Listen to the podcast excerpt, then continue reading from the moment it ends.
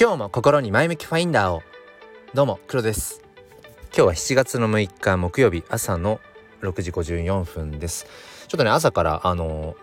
まあ、あんまりこの後天気回復しそうですけど、うん、まあちょっと曇っていて雨もパラついてるっていうのもあるのかな。なんかね朝から頭痛かったんですよね。まあイブイブを飲んでまあ、今だいぶ落ち着きましたけども、えーまあ、まさに今日話そうと思っているその相互作用っていうのかな。うん、やっぱりこの自然の何て言うんでしょうか。うん影響をやっぱ僕らは受けてますよね。特にその子供ってもっともっとその自然に干渉しやすいっていう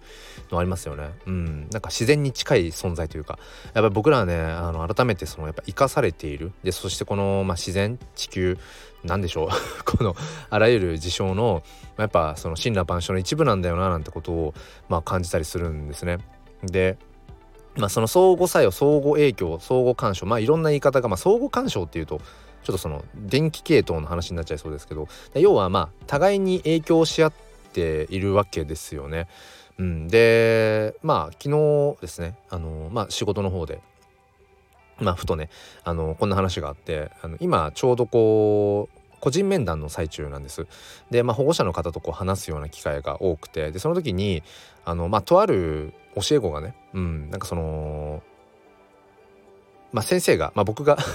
結構その教室でギターを弾いて歌ったりとかっていうことをするんですけど、まあ、それを見ていてであギターいいな歌いながらギター自分もやってみたいなって思ったらしくて全くその子はそのことを僕にはそんな素振りももう1ミリも見せないというか、うん、まあまあまりそんなにそこまでこうおしゃべりするような感じのタイプの子ではないっていうのもあるんですけど実はうんまあそのふつふつとその子の中ではギターを弾いてみたい、うん、弾きながら歌ったりしてみたい。なんか先生みたいにそうやってやれたらいいなってことを思って実はねこの家でそんな話をしていてなんかいろいろこう YouTube で調べてみたりだとかしてるんですなんて話をまああの聞いて。でまあまあシンプルにめちゃくちゃ嬉しくてあそうなんだと思って。その自分がまあ何気なくじゃないけど、うん、していることにのいい意味でプラスの、えー、影響としてね、うんまあ、その子がそのキャッチしてくれて自分なりにあこんな風にしてみたいこんな自分になってみたいっていう、まあ、一つ何て言うのかなまあ、うん、きっかけになれたということが、まあ、めちゃくちゃ嬉しくて、まあ、これはねやっぱり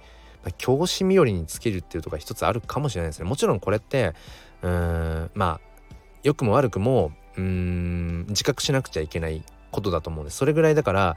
っぱりね影響力をともするとすごく持ってしまうんですよね。だからそれはやっぱり、まあ、もちろん親もそうだしそういうふうに子どもたちにね接するその教師とか、まあ、保育士とか、まあ、そういうまあ何でしょうその類の、うん、職業をしている大人っていうのかな、うん、はやっぱりそのいかに影響力を持っているかってことを自覚しなくちゃいけない。それは使う言葉もそうかもしれない、うん、行動もそうかもしれないけどっぱりねその忘れちゃいけないなってことを改めて思いました。うん、で今回はねすごくプラスのポジティブな意味でそのね影響を与えられた。うん。ってことはすごく、うん、嬉しいなって思うし、うん、なんか改めて自分自身がね、うん、やっぱそのことを自覚してまあ、子供たちにとっての、まあ、理想形である必要はないと思ってます。うん、それはめちゃくちゃ思う。あのー、大人は子供の理想であるべきではないと思っててある意味、うん、なんかまあ、まあ、理理想であるべきっていうか何ていうのかな。その完璧な理想完璧なモデルである必要はないと思うんですよ。うん、だってそれって子供からしたら苦しいから、えー、あ何でもかんでもやれる大人が近くにいる。まあそれはそれですごく、うんねあのー、いい影響もあると思うんだけど一方で完璧じゃなくちゃいけないんだ。間違えちゃいけないんだ。ミスをしちゃいけないんだってことをうん安安にそれを伝えてしまいかねないんですよね。僕なんか結構抜けてるので なんかその忘れ物するだとか物忘れも激しいしね。うんだから結構その、まあ、娘にもそうだけど教え子なんかにもあのー、ちょっとあのしっかりしてみたいななんかそういうのがあるぐらいで。でも僕はねそれがちょうどいいんじゃないかと思っていて。だけど僕が絶対大事にしたいことは楽しく生きてます。人生って楽しいです。大人っていいよっていうことは絶対にやっぱりうん、まあ、それは言葉でかもしれないし、まあ、言葉以上にまあ背中とか表情とかかな。でそれを伝えられるようにありたいっていうのは常に心がけてますね。だからなんかその間違えないようにしようとかうんなんかうん完璧なそのモデルモデルであろうみたいなことは全然思わないですね。うんそう。だからそれは結局子供たちにすごくこう強いメッセージをやっぱ発してるっていうふうに思わなくちゃいけない。それはまあそさっきも言った通り、うん、子供の近くにいる。うんまあある種まあ環境の一部だと思うんです。うん、なんか何でもかんでもその大人が、えー、親が、えー、教師がその教え込まなきゃいけない叩き込まなきゃいけない何かすり込まなくちゃいけないみたいな教育をしなくちゃいけないみたいな。それは僕はあんま思ってなくて、うん、だってまあちょっと極論かもしれないけどほっといても子供って育ちますよ。うん、でもともと、自らやっぱりよりよくありたい、うん、もっともっとこう学びたい成長したいっ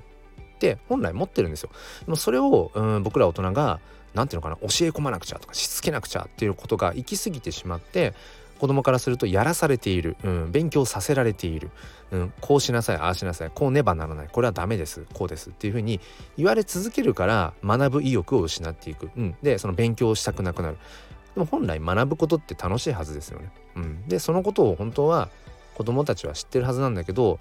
それをもしかしたら僕ら大人は、うん、無限にしちゃってる。うん。その可能性ってものを僕らの手で、えー、奪い取ってる可能性っていうのはあると思うんですよね。まあそれは今の日本の公教育の、まあ、大きな課題でもあるなと思いながらその辺どういうことがしていけるかっていうのをね、うんまあ、日々僕は模索をしているところではあるんですが、まあ、何の話をしてきていたかというとそうやっぱりその影響し合ってるこれはまあ今僕がね一つの例として、まあ、大人と子供、うん、っていう話、えー、まあ教師と教え子みたいな、うん親と子みたいな話をしましたけどでもこれは、うん、別に大人同士でもそうですよね。うん、僕は毎朝ツイッタースペースで、えー、と6時から30分ほど、えー、スペースをやってるんです。まあ主に NFT、えー、ビットコイン NFT オーディナンスとか、うんまあ、そういうブロックチェーンとか、うん、なんかそういうような話を、まあ、中心にしてるんですけどもその時やっぱり日々こう思うことは何て言うのかなそのスペースをしている話をしている時に、まあ、聞きに来てくださる方がまあいるんですね。で本当にそれはありがたいことで、うん、もう毎日足げく耳を傾けてくださる方がいる。でこれはその場でリアルタイムでこう互いに話していなかったとしてもそこに誰々さんがいるっていうだけで僕は影響を受けるんですよね。あこの方がいるだったらちょっとこういう話し方を話し方っていうかこういう話を織り交ぜようかなとか次はこの方が来たあだったらこの方のまあ、それこそクリエイターさんだったらちょっと作品について触れてみようかなとか結構頭使ってるんです。そのライブ配信って。この収録はまあある程度こうもうなんかね一方的にバーって喋ればいいかもしれないけどやっぱライブ配信ってまあスタイフのライブもそうだしツイッタースペースまあもう最近ずっとやってないけどクラブハウスなんかもそうだけどそのリアルタイムの発信の時ってやっぱりそこに誰がいるかっていうことは僕はやっぱり、うん、考える必要があると思うし、うん、なんていうのかな、うん、だからそういう意味でもやっぱり影響をもらっているしあとやっぱその毎日こうして、まあ、収録ライブ配信問わず発している使っている言葉っていうのも僕はどこかで見聞きした言葉なんですよね。うん、であこの言葉の言い回しいいなと思って僕は結構言葉フェチなのであこの表現この言葉いいなと思ったら結構積極的に真似をするようにしています。ただ気をつけてるのはその言葉が持っている本質的な意味とかそれって体験していない体験を伴っていないと何ていうのかな、えー、自分の言葉にならないものってあるじゃないですか。ちょっと表現が抽象的ですけど。なのであこの表現いいなこの言葉いいなと思ったら僕はもう積極的に真似していきます。でしかもあのー、まあ誰々さんがこういう言葉を使ってていいなと思ってってことはまあ一応ね、あのー、注釈としてはつけつつただ多分いつの日かきっと自分の言葉になるんですよそれって。っていうふうにどこかでそれが意図していなくても誰かが言っていた言葉。それこそその口癖が似たりとかするじゃないですか。あの近くにいるとそれはまあ親子関係もそうかもしれない。口癖って伝わるし。そう。で自分も一方で自分が使っている言葉こうして日々使っている言葉の中で何かが誰かに影響を与えていることっていうのも、まあ、良くも悪くもあるよなってことはね。そうそう。うん。改めて思いますね。そう。だからうんこのスタイフで発信を始めて2年と、えー、そろそろ4ヶ月ぐらいが経つんですけれども、うん。まあ、最初にどういうチャンネルにしようかなチャンネル名どうしようかなうんって思った時に僕はやっぱりその前向きでありたい、うん、僕自身がそもそも前向きな気質じゃないんですよ。HSP 気質でまあ割とこうネガティブになりやすい。要は影響を受けやすい。干渉しやすい。干渉されやすい。それ分かっているので、うん、だったらどうせだったら前向きな方に影響されていきたいな自分自身の背中を押していきたいなと思ったのでじゃあやっぱりそこは言葉として発していこう言葉の力言葉の影響ってめちゃくちゃあるなと思うので言霊ってね言われたりもするからなので、えー、僕はそのこのまあスタイフのこのチャンネルで、うん、前向きというえー、タイトルにしたしそれによって毎朝この前向きという言葉を使えるんですよね。そうそれで毎朝自分自身にこの前向きという言葉の影響を、えー、今なお与え続けていますということで、えー、最後までお付き合いくださりありがとうございました。そんな感じで今日も心に前向きファインダーをではまた。